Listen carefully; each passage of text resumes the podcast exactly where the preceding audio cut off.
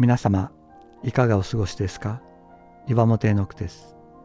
今日も366日元気が出る聖書の言葉から聖書のメッセージをお届けします。1月22日権威ある言葉。イエス・キリストの権威はその語られた言葉が現実のこととして実現していく権威でした。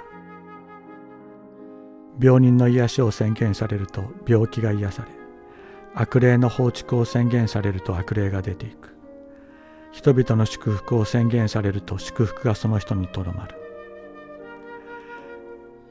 言葉によって天地万物を創造しこれを治めておられる父なる神の技をこの地において人々が見聞くことができる形で実現なさったのがキリストだったのです。その言葉は病に苦しむ者たちのために悪霊に支配されている者たちのために罪に苦しむ者たち差別され癒しめられている人たちのために使われました。彼らの尊厳を回復するためです。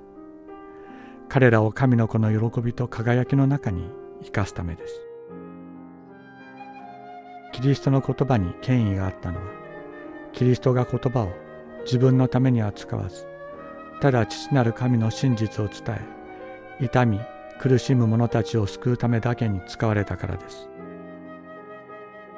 自分の思いを語るだけの私たちの言葉と何と違うことでしょうか。キリストは今も語りかけておられます。キリストが語られた言葉聖書の言葉が私たちの心に届く時その言葉は私たちの中で現実のこととして働き私たちを現実的に作り変えるのです。愛と真実の言葉が私たちの生活を支配する原理となっていく。それは私たちの周囲にも影響を及ぼす力となっていくでしょう。キリストの言葉があなた方のうちに豊かに住むようにしなさい。知恵を尽くして互いに教え忠告し合い詩と賛美と霊の歌により感謝を持って心から神に向かって歌いなさい。コロサイ人への手紙3章16節。